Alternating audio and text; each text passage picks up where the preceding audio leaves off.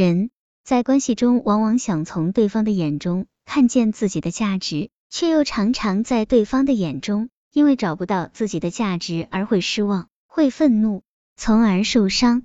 一个人无法知道自己真实的那些价值存在于哪里，于是他便会希望从他人的响应中获得自己的价值所在。我为你做到了这么多，你都没感觉到吗？你怎么不会用一样的方式对待我呢？我付出了这么多，你怎么都视为理所当然呢？怎么都没有对我的感谢呢？我付出了这么多，为什么都没有给我一句肯定呢？到底要我怎么做才够呢？我们在日常的关系中衡量。又在关系里计算，我们害怕自己的失衡，害怕自己付出到什么都没有了，却也什么都没得到。在关系中，这些巨大的恐惧被映照的一览无遗。如果一个人不知道自己的价值所在，便会使用付出来交换价值。他认为，因为我的给予是你需要的，所以我有了价值。但这样的给予常常会演变成怎么给都不够。怎么给都得不到对方的肯定与回馈，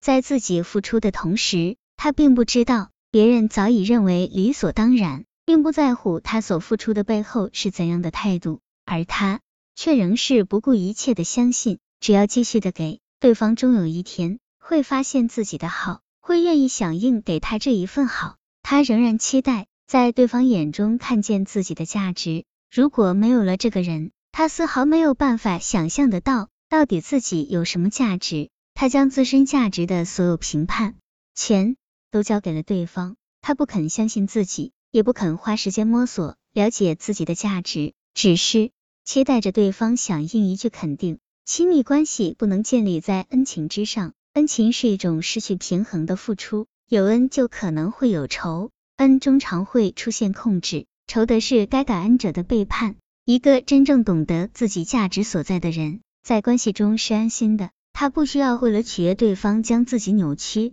将自己变成连自己都不熟悉的人。一个懂得自己价值的人，知道自己的价值所在，就不会勉强自己做出为难自己的事，也就能够让真正懂他、欣赏他的人靠近，而不是随着不同人的需要变化自己的价值。如果你懂得自己的好，这就足够让你成为一个有价值的人。懂得自己的好。